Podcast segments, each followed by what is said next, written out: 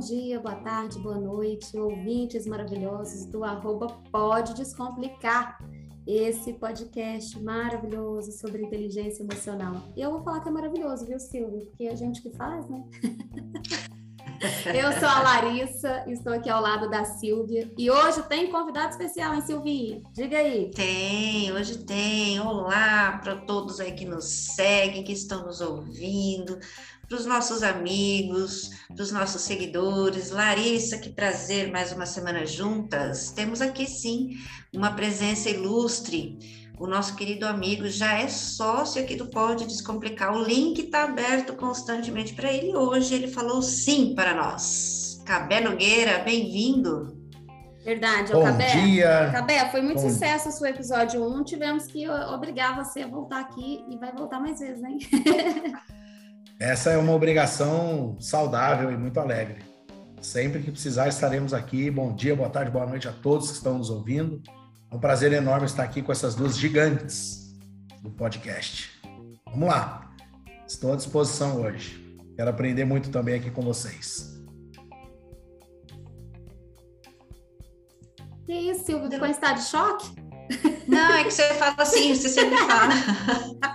Silvia vai falar introdução. Eu, fiquei... eu não vou cortar essa parte do podcast. Não vou cortar, não vou editar. Silvia, diga aí, quem ficou em estado de choque? Fui eu ou foi você? Foi, mulher. Você ficou assim me então, olhando, então, assim, me admirando, como bonita, tão linda que sou, né? Falei, pronto, agora ela ah, nunca viu mulher bonita. com essas emoções, sabe? É muita emoção. Deixa eu falar aqui. Silvia, só você sabe fazer aí essa entrada fenomenal. Diga aí, comece esse podcast. Qual é o tema do dia?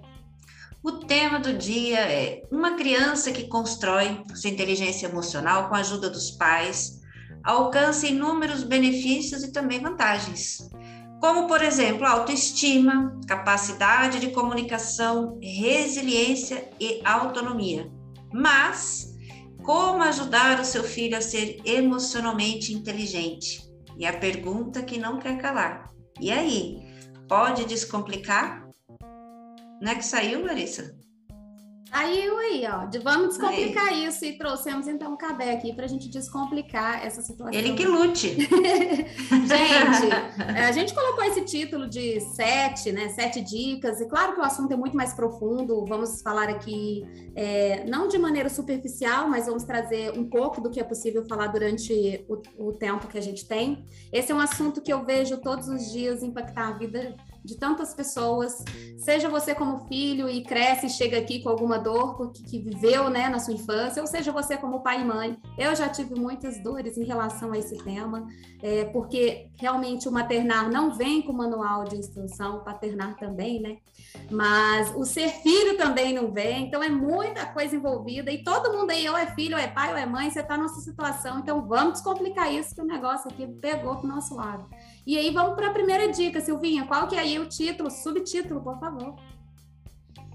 Ele começa como uma sugestão aqui, que aliás, a inteligência emocional ele parte aí do nosso psicólogo queridíssimo Daniel Goleman, né, que trouxe, popularizou a inteligência emocional e estamos navegando sobre essa onda desde 1990.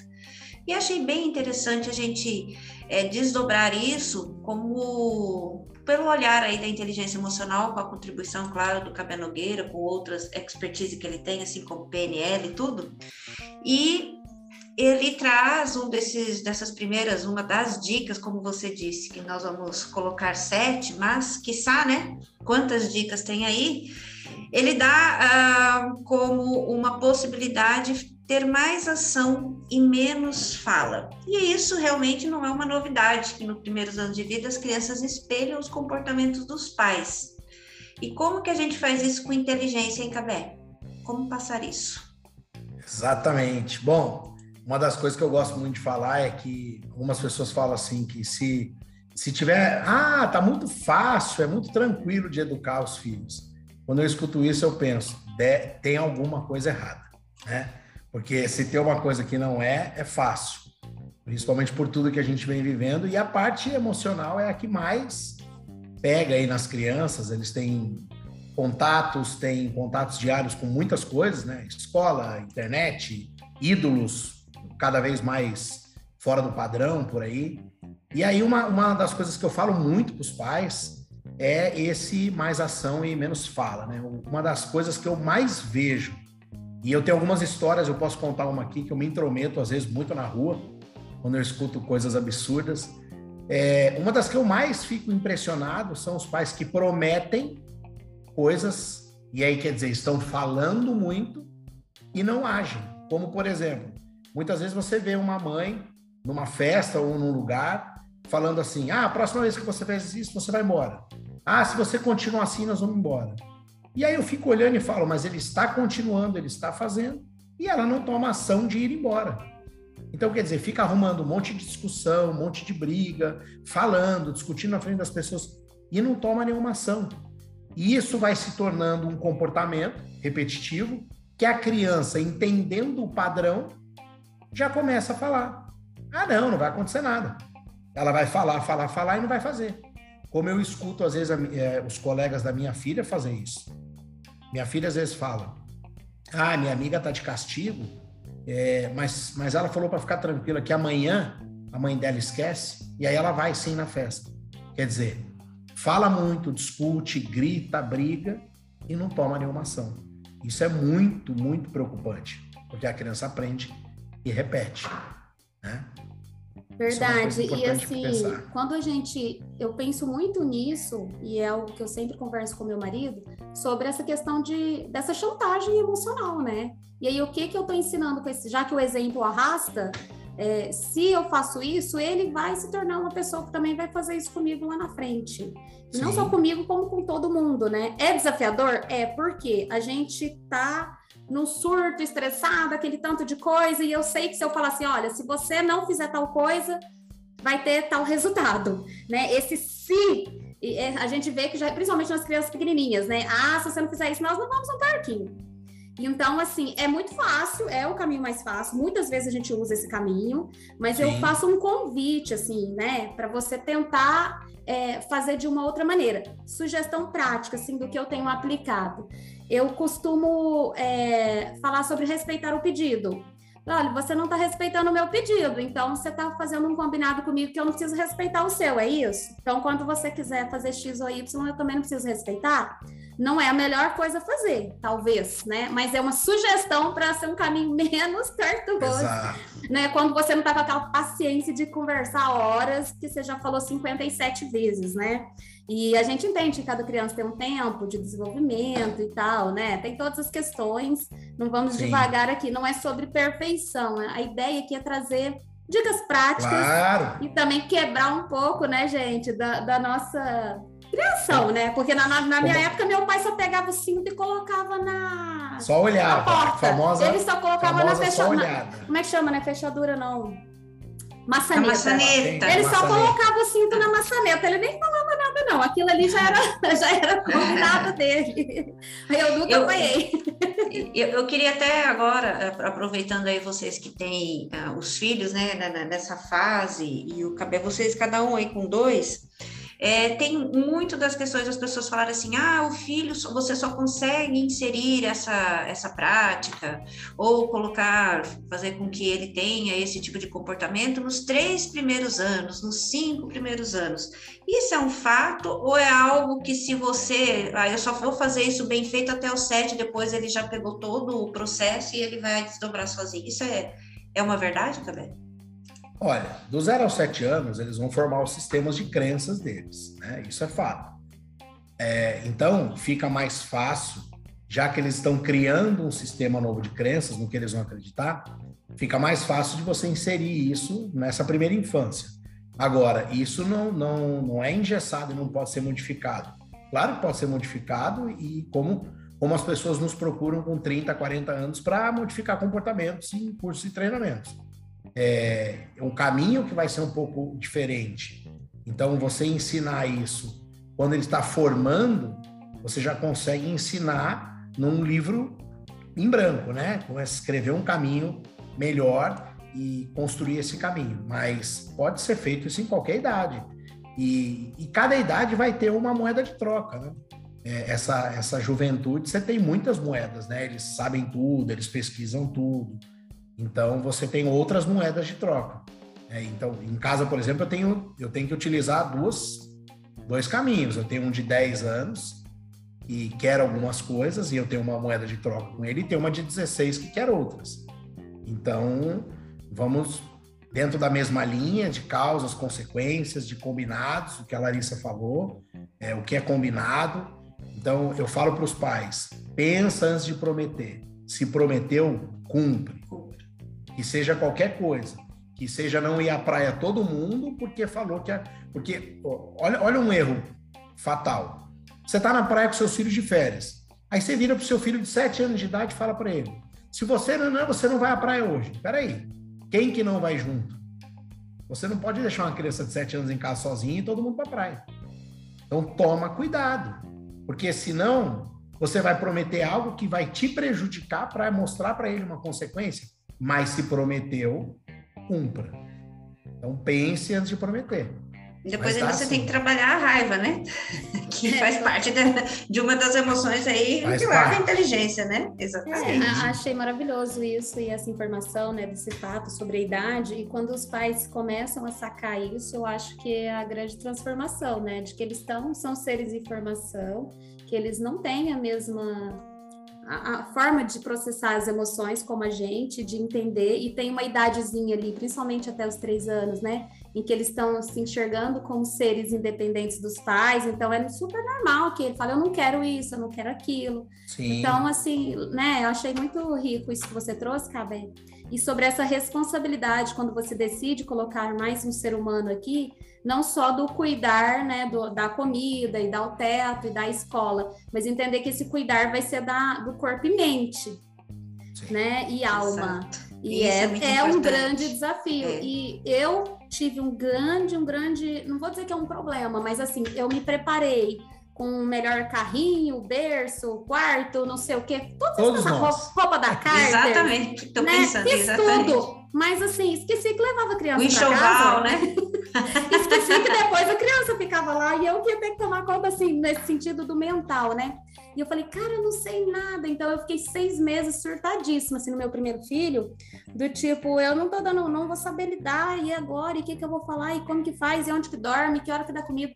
Então, é, aí, ah, é o BLW, é tanta informação que você é um turbilhão, e a gente faz curso para tudo. E para o que é mais difícil, a gente não faz nada, porque não é o comum, né? A gente não sabe disso. Não é pelo menos a maioria, é, pelo menos a Sim. maioria que eu convivo, ninguém nunca falou assim: ah, vou fazer seis meses num curso de maternagem para quando acontecer o meu puerpério, eu já tô meio por dentro do que esperar. Pouca gente faz. Não, pouco. Né? Mas, mas fazer enxoval em Miami, todo mundo. Ah, menino, já pedi para as colegas que estavam na Disney, você traz um prato. Chupeta, mamadeira de lá, todo mundo lembra. Agora, pensar em procurar um livro de como entender não eu e eu comprei, a primeira infância. eu comprei só aqueles assim o que esperar quando você está esperando que é um livro super técnico né que fala mais sobre essa questão de é, do, do, físico mesmo né? Não tem essa Sim. questão da emoção. E aí depois você vai caindo um monte de informação assim de um fala isso aí chega os comentários os pitacos né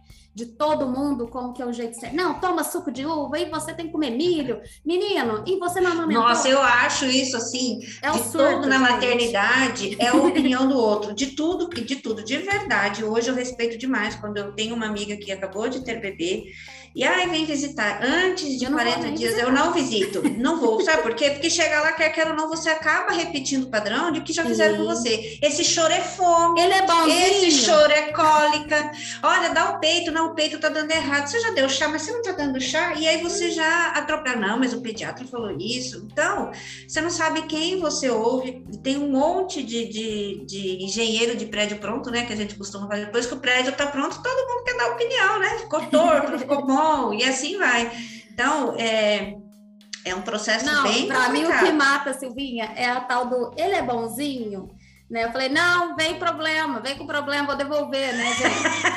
oh, olha, aí o meu dorme à noite, começa uma competição que eu não sei qual é o motivo, né? E aí a gente acaba virando, entrando no meio disso, né? E aí a gente, como pai e mãe, é, e aqui no tema que a gente está falando das emoções, a gente começa a misturar nosso ego, emoção, emoção da criança, vira esse surto, é. né? E por isso também. E aí o filho, é, essa questão de uma coisa que seria interessante a gente colocar, o quanto a gente coloca as nossas percepções de mundo, evidentemente, claro, em cima do filho, mas assim, a expectativa de que ele é obrigado a fazer algo para me deixar feliz e me deixar com orgulho e fazer algo que talvez até eu mesmo tenha conseguido. Acho que eu fui, é, fui muito profundo agora falando de emoção da criança e voltei na emoção do pai, né? Vamos voltar para o assunto, senão isso é outro podcast podcast, qual é, né? Qual é o segundo tema aí? Segunda dica. Segunda dica é ah, que agora vamos falar com não é Roberto Carlos, mas incentivar a comunicação das emoções. Como é que a gente faz isso com uma criança? Para ele falar aí, Cabé, você que é o especialista das emoções, falar de percepções positivas, negativas. Aliás, você já falou que emoções não são nem positivas nem negativas, elas só são emoções, não é mesmo? Só emoções. Isso, isso é um primeiro caminho. Isso é um primeiro caminho para muitas pessoas que, que querem implantar nos filhos que sentir raiva é ruim, que sentir medo é. Ah, o medroso, olha lá, vem lá, vem o medroso, não sei o quê. É, lá, já tá com raivinha. Então, quando você começa a tratar isso dessa forma, você já começa a ensinar a criança a não conversar e falar sobre isso. Então, um do, uma das primeiras, uma das primeiras coisas que eu sempre falo é respeite e, e crie e crie muito. E eu acho que vai ser um dos temas aí para frente. Crie muito é, é um clima de confiança, porque quando a criança e olha pode aparecer pode parecer é, besteira o que eu vou falar agora, mas isso acontece. Quando a criança perde a confiança no pai e na mãe e uma confiança de se abrir e conversar, não uma confiança como pai e mãe, mas é, achar que o que ela vai falar é besteira.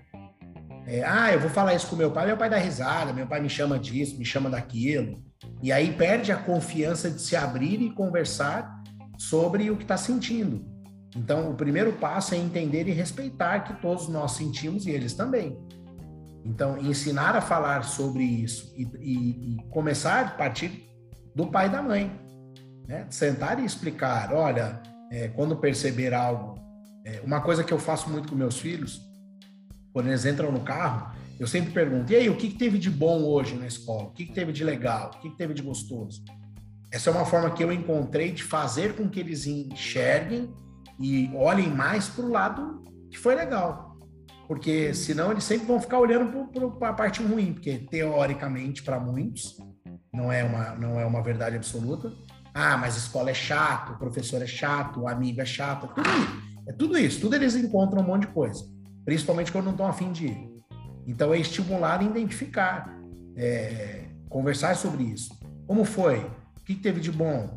E aí eles vão falar. E aí quando eles forem na parte que, que eles acham que não é boa, ou que tem alguma emoção envolvida, ou que estão com raiva de algum amigo, ou que estão tristes por algo que acontecer, explicar que isso faz parte, que isso é um processo e que tem que saber é, lidar com isso, porque isso vai acontecer ao longo da vida inteira.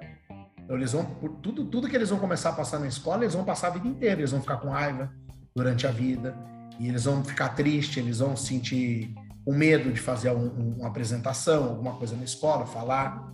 Então, incentivar é, é, a lidar com isso. A abertura, né? a comunicação e, e esse respeitar que você falou, acho que tem dois momentos que a gente acaba repetindo muito um comportamento dos nossos pais, é, que é ficar, não sei, o ser humano, eu acho que principalmente a mulher tem uma agonia muito grande com o choro. Dizem que a gente até consegue escutar no nível mais alto, né? O incômodo é maior, a gente parece que aguenta 10, 15 minutos, é, 10 minutinhos, os homens um pouco mais, uma criança chorando. E eu acho que isso incomoda tanto que ou a gente quer solucionar, que a gente passa por cima do porquê e vai pro para de chorar, por que, que você está chorando? Você chora muito, né? São frases que a gente fala muito.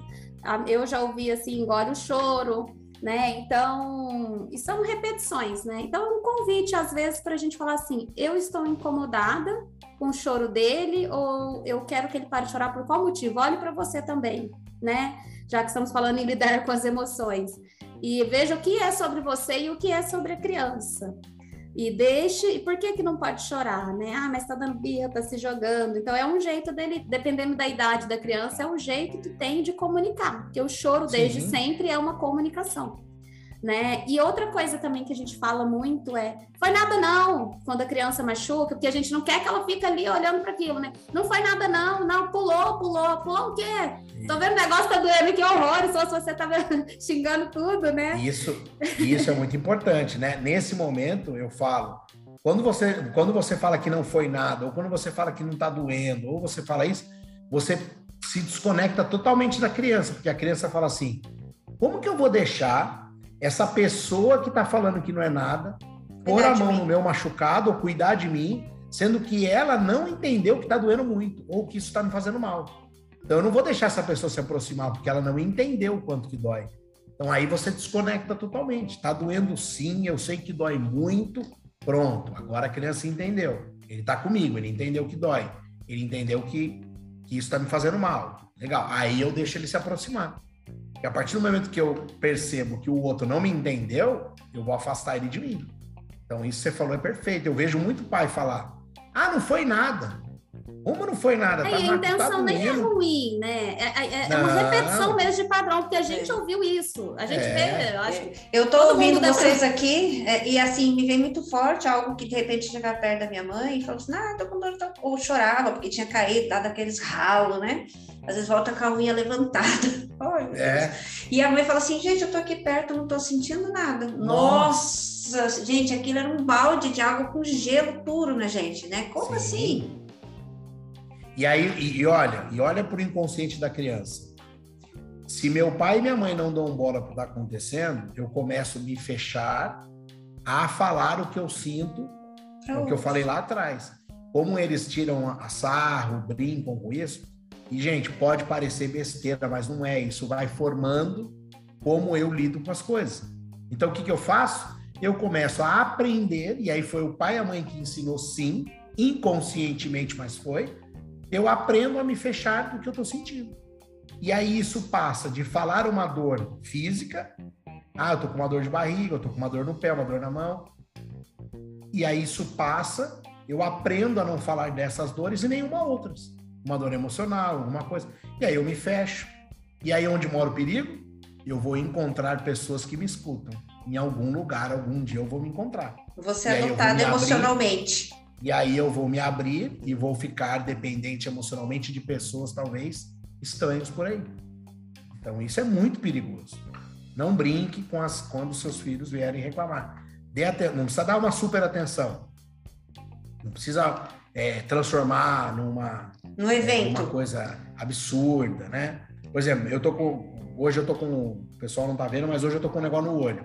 Aí meus filhos ontem perguntaram: o que foi? Eu falei: não, acho que é um terçol. Amanhã eu já vou é, passar na farmácia, passar uma pomada e acabou. Pronto. Eu, eu dei atenção, mas não potencializei algo que, ah, não vou trabalhar amanhã por causa disso. Ah, não vai para a escola, porque também aprende uma outra coisa.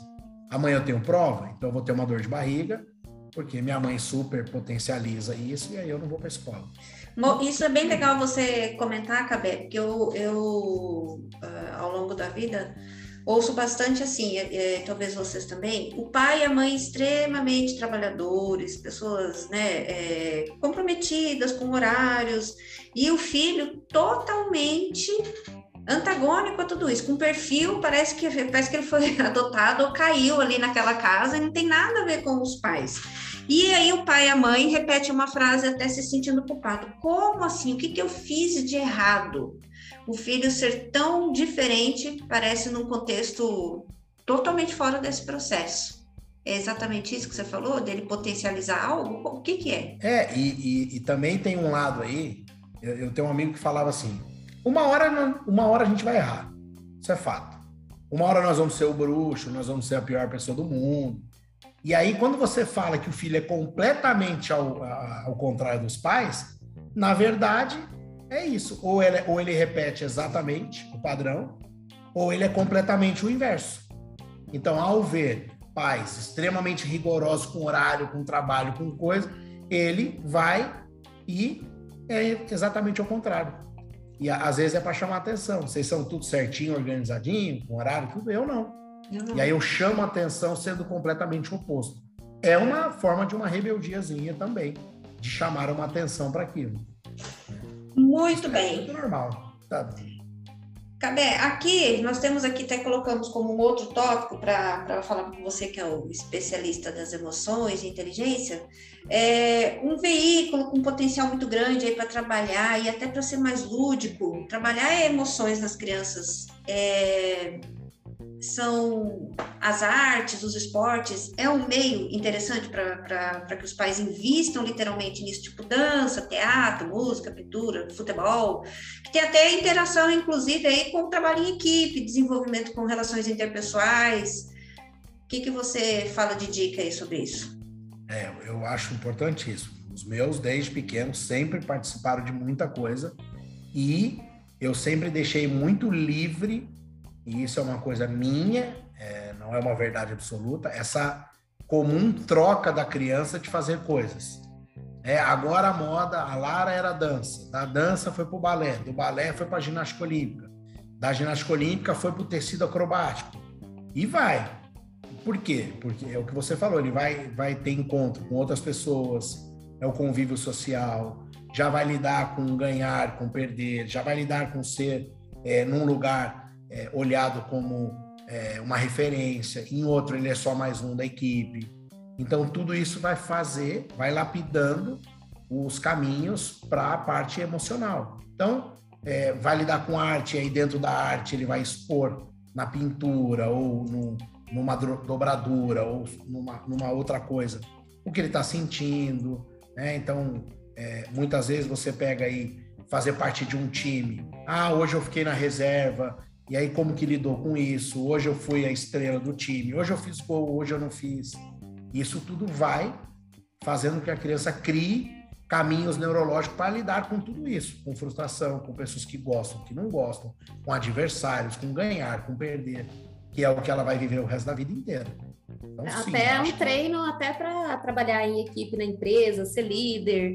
A gente vê sim. tanto né, no, no, mercado americano, o pessoal adora é, investir nisso, né, em esportes e dão Muito. oportunidades em grandes universidades exatamente através do esporte, porque eles veem que ali é uma forma também de treinar disciplina, né? Porque tudo na vida é disciplina para repetir bons hábitos.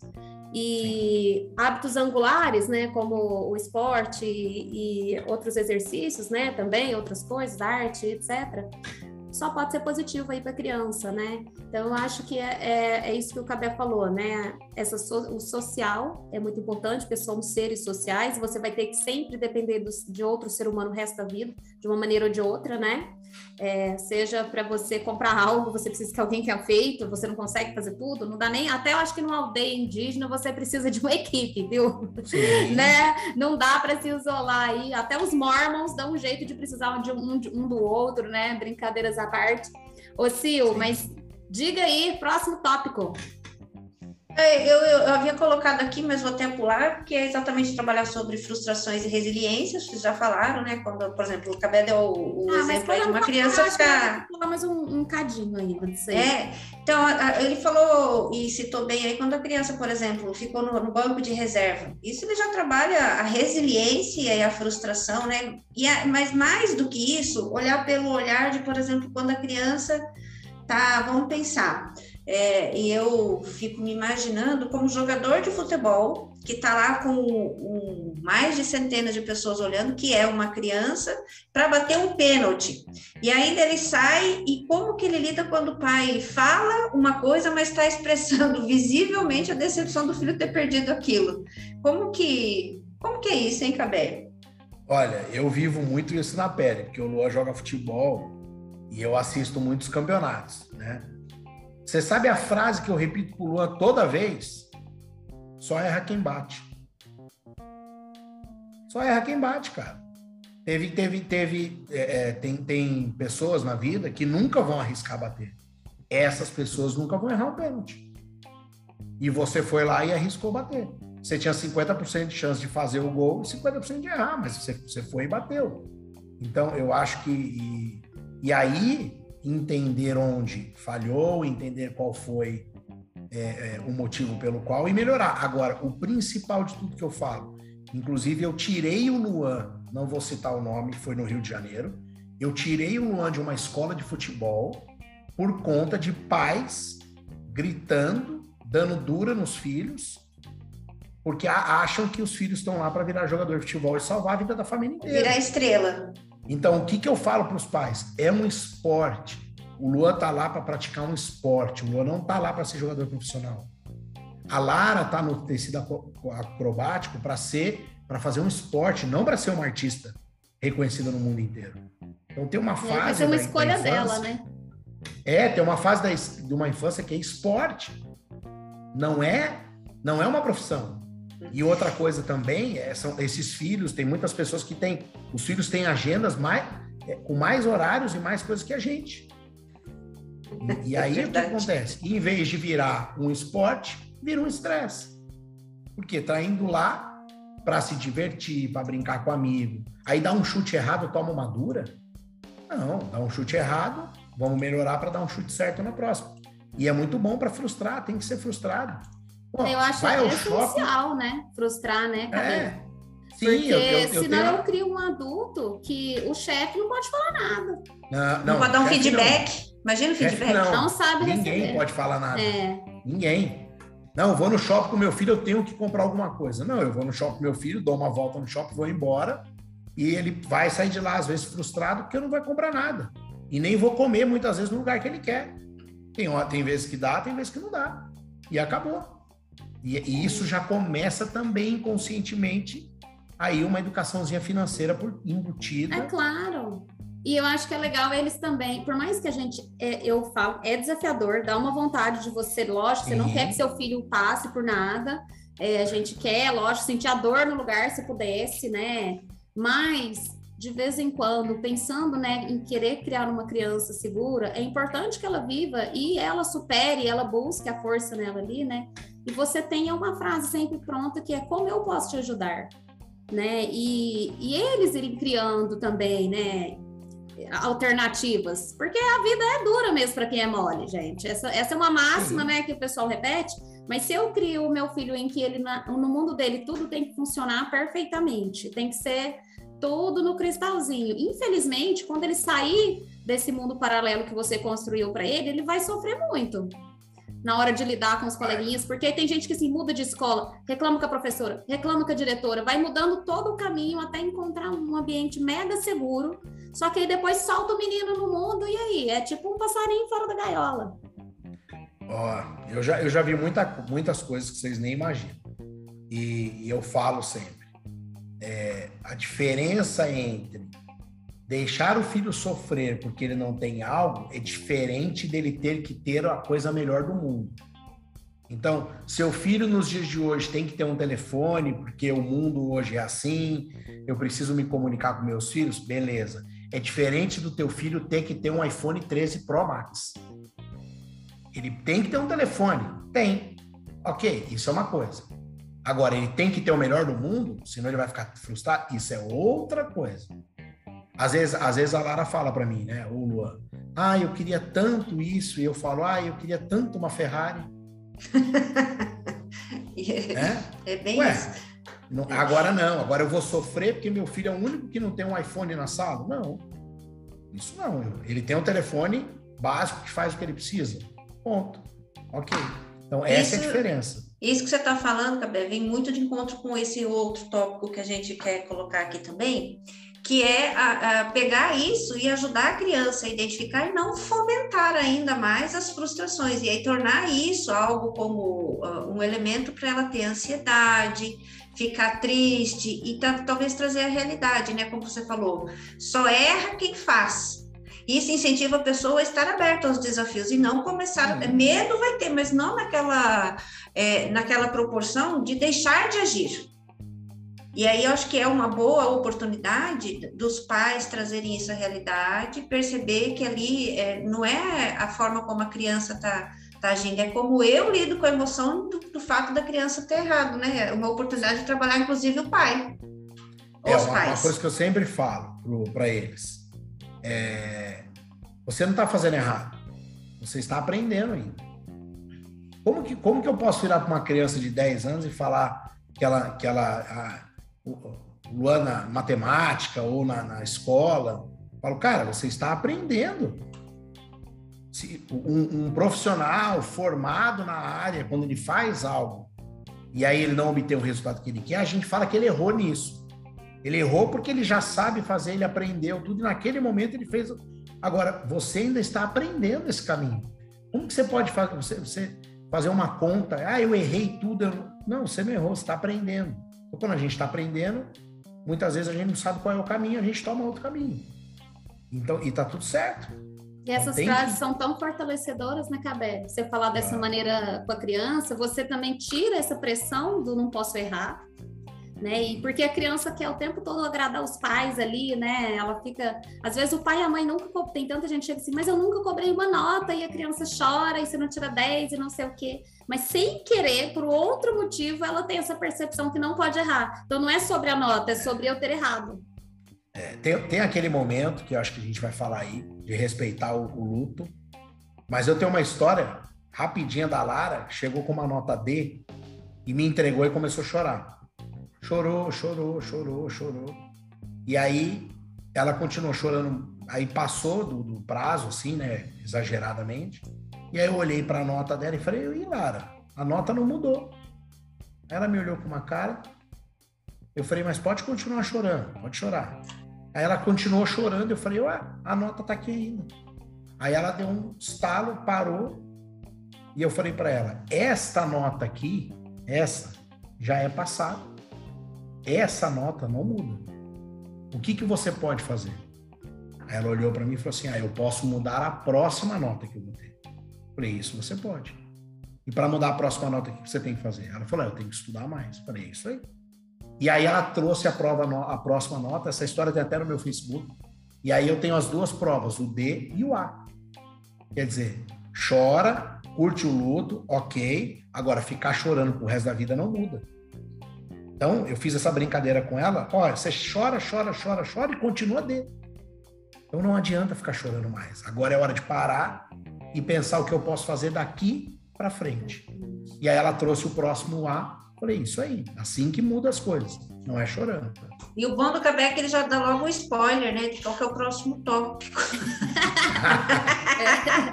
que é exatamente sobre isso, né, que hoje tem essa questão, inclusive, da pressão da perfeição.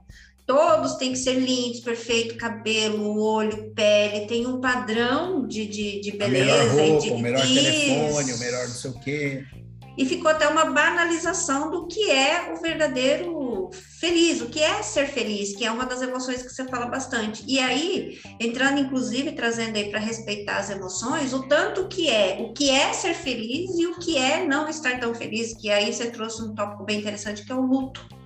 Como vou fazer duas perguntas distintas agora e dando continuidade, como respeitar o luto da criança? Falar do luto, não fala, esconde para a criança, faz de conta que nada aconteceu? Como que é isso? Olha, eu, eu, eu acho que as pessoas têm que é, buscar, buscar na criança o que ela entendeu daquilo, primeiro para não achar que faz parte, que, que todo mundo tem que sofrer mesmo, não, né, não. Primeiro, assim, entender que isso tem um aprendizado por trás. Então, ok, vive seu luto, chora porque você foi mal na prova, tá? Agora, qual aprendizado você tira disso? O que, que nós podemos fazer para que você não chore de novo pelo mesmo motivo? Porque se você não aprender com o que te fez ficar triste, essa mesma coisa vai te deixar triste no futuro de novo. É, o famo é, a, é a famosa tropeçar na mesma pedra. Não adianta nada. Se eu não enxergar, se eu não parar de chorar, limpar os olhos para enxergar o que aconteceu, eu não consigo aprender e mudar para que isso não aconteça de novo. Então isso tem um tempo. É aquela história de, ó, isso aí já deu. Beleza, eu entendo. Agora, o que, que você aprendeu? É, o que, que você é, quer fazer de diferente para que isso não aconteça? De novo. Porque senão, porque primeiro, isso faz parte, isso acontece, todo mundo um dia tira uma nota baixa, todo mundo um dia termina com o namorado, todo mundo um dia, é, por algum motivo, é excluído de alguma tribo, de algum grupo, e aí se sente mal. Tá, ok. Ponto. Agora, para que isso não aconteça de novo, e que e, e também identificar que eles não são diferentes, nem tem nenhum problema, é, que as pessoas é, possam. Não, o problema não, não, é com eles, ele não é um problema. Mostrar isso, que isso é normal e que ele não é um problema.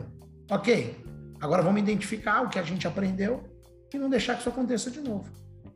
É, isso é tão forte, isso... é, é tão sério quando a gente pensa assim em termos de futuro, porque dependendo do que eu faço em relação a isso tudo que você falou, eu posso criar um adulto ou um adolescente ali que ele faz de tudo para pertencer a qualquer custo.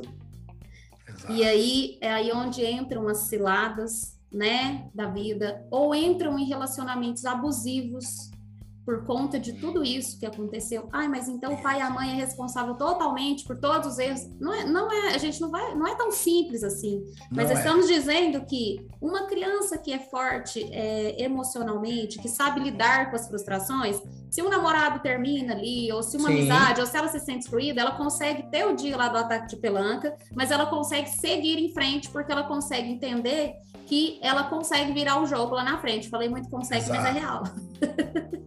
É, e, e, uma coisa importante quando a gente fala dentro da, dentro da família, muitas pessoas escutam falar dos valores. Quando você ensina valores, os valores essenciais, você, você também ensina a criança a não ultrapassar esses valores. E uma coisa que você falou, até no, no, no egograma, né, que foi Eric Berne criou alguns compartimentos de ego, é, quando, quando nós temos, e isso é criado muito por, pelos pais, sim. Quando nós temos uma criança adaptada muito alta, que é um compartimento nosso de ego, quer dizer, eu faço de tudo para me adaptar e fazer parte de, de, de tudo. Que aí vira o Maria vai com as outras. Então, assim, se a moda é essa, para pertencer a isso, eu entro nessa moda. É? Aí, eu, aí eu pergunto, mas eu gosto dessa roupa? Ou vou usar porque está na moda e eu quero fazer parte de um grupo? Então, então eu vou me frustrar e não fazer parte daquele grupo, sim, mas eu vou andar vestido do jeito que eu gosto. E não me adaptar ao que o mundo está me exigindo ou que aquele grupo está exigindo para poder fazer parte daquilo. Então, não. Eu vou aprender a. Ah, então eu não faço parte, lido bem com isso, porque não está agredindo meus valores, não está passando por cima do, do, que eu gosto, do que eu não gosto, para eu me adaptar e fazer parte de algo. Porque aí eu vou ser que uma pessoa adaptada e não uma pessoa livre, que é um outro compartimento de ego, que é ser uma pessoa livre, né? É.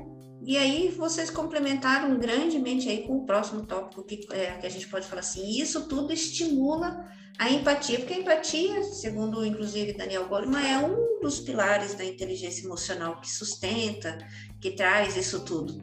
E aí, é, para encerrar aí, para depois a gente abrir um espaço para a gente falar um pouco sobre esse curso que você tem sobre exatamente voltado para as questões, questões da lidar com crianças, o que, que a gente pode fazer, deixando aí para uma frase que você pode deixar, Cabé, de como os pais podem estimular nas crianças a empatia?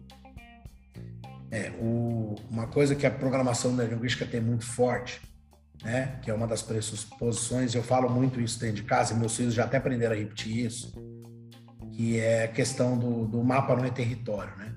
Quer dizer, que nós temos que entender como o outro funciona e a verdade como o outro olha. Então, a minha verdade não é a verdade absoluta. Então, é, respeitar é entender como o outro funciona. Então, muitas vezes aquela aquela calça com uma cor estranha ou o cabelo com uma cor estranha, para mim é o que ele dentro do mapa dele está enxergando como bonito, como legal. Então, é, estimular a empatia é exatamente se colocar no lugar do outro e enxergar como o outro enxerga. E isso as crianças têm que aprender muito trabalhar com isso. E aí faz com que, se eu me coloco no lugar do outro, se eu entendo como o outro funciona, se eu vejo com os olhos do outro, logo eu entendo mais o outro. E aí, logo, eu me aproximo mais das pessoas é, de uma forma mais efetiva, com mais, com mais rapport, com mais empatia. E eu falo tem mais flexibilidade, né? É, para falar tudo bem com as mudanças e saber lidar com tudo, né? É desafiador Sim. ser é, pai e mãe, como a gente estava falando, Muito. porque são muitas nuances, né? Mas essa questão de ter esse cuidado de não transferir para os filhos as suas vontades, né? Aí eu queria tanto fazer balé quando era criança e meu é. pai não tinha dinheiro para pagar. Aí eu obrigo as expectativas, fazer... né? É, ah, aí eu podia, eu não podia pedir um lanche, aí eu dou 50 lanches pro menino, levo pro menino pro shopping comprar é. tudo, porque agora eu posso dar. Então não é sobre uma dor sua. É, eu, não, eu não vou deixar meu filho passar as limitações que eu passei. É, ele nem sabe de nada disso. Ele nem... tá nem aí pra você, né? Nem sonha. Exato. Mas são várias questões, várias vezes Tem assim muitos. a gente vê é, a gente, ai, na minha época eu tive que passar assim assado. Então, assim, sua história não é a história do seu filho. E outra, né? o mundo mudou. Sim. O mundo mudou demais. Se, você, se eu for tratar meus filhos como meu pai trata, como meu pai me tratava, eu vou errar muito. Porque o mundo mudou. Não, é. não tem como. Mas sabe uma coisa que na nossa geração era a palavra obediência? Eu acho, principalmente por, por questão do, do, dos militares ali, né? Era algo visto até como, ai, fulano é tão obediente, era um, um, um luxo. Uma competência. Vezes, é, e as pessoas chegam até hoje, ai, tô muito, não tô desesperada, Larissa, porque meu filho é muito desobediente e tal, e tal, e tal. E aí eu faço uma. Eu acho que isso é a primeira coisa que eu aprendi lá naqueles seis meses lá que eu passei estudando no pós-parto, né? Na minha é, integração, minha é, integração com meu filho.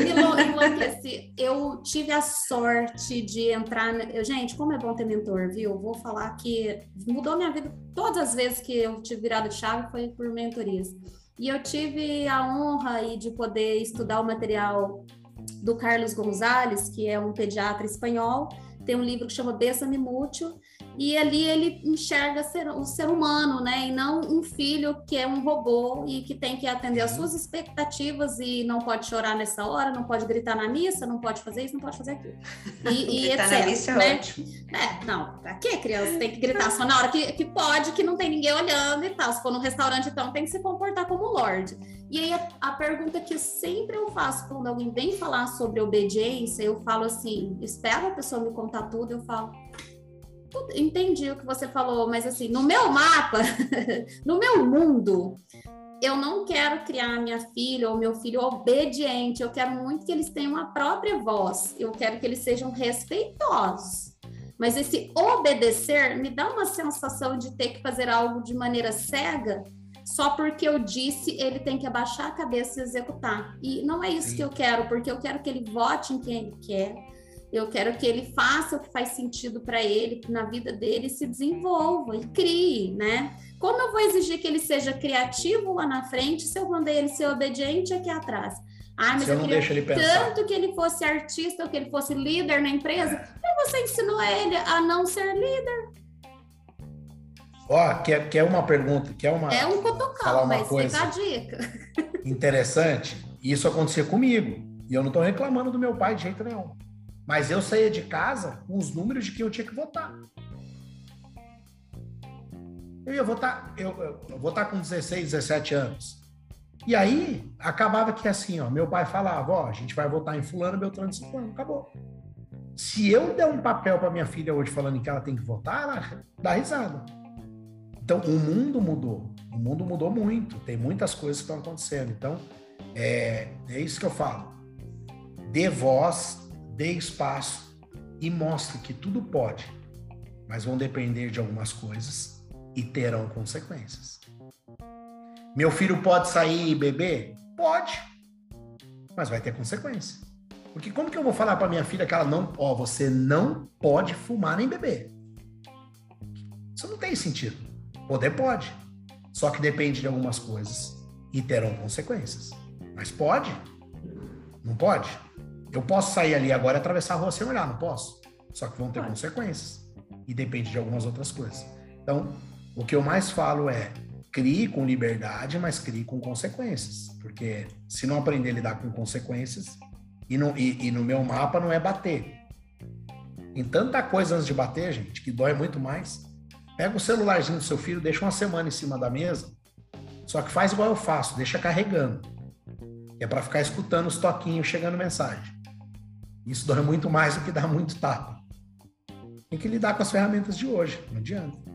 Né? Então, dê liberdade e cobre, e cobre consequências. Cabé, para a gente encerrar, que nós estamos, é, infelizmente, chegando ao final de mais um, episódio, mas brilhantemente aqui contextualizado sobre a, a experiência da, da, Larissa como mãe, né, e você ali como pai, trouxe aí muito conteúdo. Fala um pouco aí do seu curso, como é, o nome, onde as pessoas encontram, no supermercado, na farmácia, é, como é tá. isso? Por enquanto está no forno, mas já está saindo. Ele chama Viva Leve com seus filhos. Exatamente tudo que a gente conversou aqui. Como que eu crio meus filhos de forma leve? Como que eu escolho, uma das coisas que eu falo, como eu escolho as batalhas que eu vou entrar? Como que eu falo com meus filhos para não ficar aqueles pais palestrantes? Acontece alguma coisa, o pai arma uma palestra. E aí chega uma hora que ninguém aguenta mais ouvir. Como que eu faço para não ser aquele pai que briga por tudo? Eu costumo dizer que tem pais e mães que falam não por falar não. É não porque eu que mando. Aí depois conversa, o filho explica, e depois deixa. Então, como que eu escolho as batalhas? Como eu me comunico com meu filho? Como que eu é, fico atento a comportamentos que, que não são legais? Como que eu entendo? Como que eu me aproximo? Eu tenho isso muito forte. Como que eu me aproximo dos amigos dos meus filhos? Como que eu conheço as pessoas, os ambientes que meus filhos convivem? Isso tudo tem técnicas que podem te ajudar. Então, o curso chama Viva Leve com seus filhos, vai ser online e em breve estará já nas, nas minhas redes sociais, está no forno. Fala um pouco aí onde que as pessoas te encontram. É arroba o quê, Cabé? Cabé Nogueira, no Instagram. Arroba Nogueira no Instagram. Quero agradecer mais uma vez essa participação tão incrível que vai enriquecer aí a vida de tantos pais e filhos, né? Que às vezes o filho também tá na, nessa situação Sim. aí. É um filho adulto já, né? Escutando tudo isso, fala, nossa, meu pai falava assim comigo, nossa, é por isso que eu tô nessa situação. E assim, gente, tudo dá tempo, né? De resolver. Não tem, claro. ah, mas agora meu filho já tem oito anos, não tem problema, pode ter 19, pode ter 40, né? E Sim. Eu acho que a maior virada de chave que eu consegui, assim, na maternidade foi eu olhar para o meu filho e falar assim: a mamãe tem três anos, igual você, porque só tem três anos que eu sou mamãe. Então, desculpa, isso quando eu errar, né? Mostrar ali para ele que eu não sou, eu já me tirei, me tirei do papel da que é o pai e mãe perfeito, que eu acho que a maior Sim. dor que as pessoas carregam é achar que o pai e a mãe nunca podiam ter errado, porque aí elas chegam aqui na nossa frente Ai, mas meu pai fazia isso comigo por isso, minha mãe fazia isso, por isso que eu tô assim. E quando você, porque tá exigindo uma perfeição. E quando eu, desde pequenininho, pequenininho que ele tava, eu venho falando para ele assim, ó, mamãe também tá aprendendo com você, eu também tenho três anos. Mamãe, mas você não tem três anos? Eu tenho, de mamãe eu tenho três anos. E aí ele começou a entender que eu não sou um ser perfeito, então nem tudo que eu falo é lei. Sim. E ele sabe que eu erro e ele sabe que eu vou abrir ali também para ele poder errar. Então achei que foi uma sacada legal que eu aprendi. Agora não me lembro com quem é, e foi muito bom. Muito boa. E fica a dica aí para alguém aí que está precisando às vezes olhar no olho do filho e falar, né, chamar para essa intimidade. Sil, e você, onde que eu te acho nas redes sociais? Ah, lá no Instagram, no arroba coach Silvia Bertoncello. Será um prazer tê-los por lá. Pode espiar, entrar, fique à vontade. E eu estou lá no arroba lá analista e aqui você também nos encontra no arroba pode descomplicar no Instagram. Mas se você chegou até aqui, por favor, clique em seguir se você está no Spotify. Nos dê cinco estrelas, nunca pedi nada, né, gente? só isso. Só cinco, porque só tem cinco. Se tivesse dez, eu ia pedir dez né? E espero que a gente tenha contribuído de alguma maneira aí para o seu maternar, para o seu paternar, para o seu sobreviver aí a essa loucura que é o mundo, né? De criar outro ser humano. Um Exatamente. beijo muito especial a todos e muito obrigada, Cabé. Cabé, obrigada, obrigada. E deixar uma agradeço. mensagem aí para os nossos seguidores, que, que quando agradeço. a gente não sabe o que fazer, só ame, né, Cabé? Exato. Exato. Eu que agradeço muito sempre, estou à disposição de todos. E vamos lá, nessa caminhada aí de ser pai, de ser mãe e de ser ser humano e que todo mundo está no mesmo barco. Adorei essa da Larissa, eu também estou aprendendo. Minha carreira como pai só tem 16 anos. É isso aí. Tá jovem ainda, tá adolescente. Oh, nem... tá dando trabalho. Tá naquela fase, tá naquela fase. Terrível. Então, até Beijo. a próxima, pessoal. Beijo. Tchau, tchau. Até Tchau. mais, gente. Tchau.